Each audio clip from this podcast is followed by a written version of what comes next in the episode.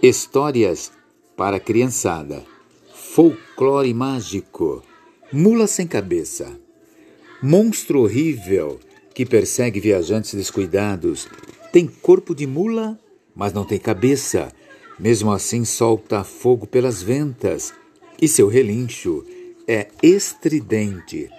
Diz a lenda que mulheres malvadas e de má conduta que se envolvem com um padre se transformam em mulas nas noites de sexta-feiras e correm furiosas pelas estradas até de madrugada.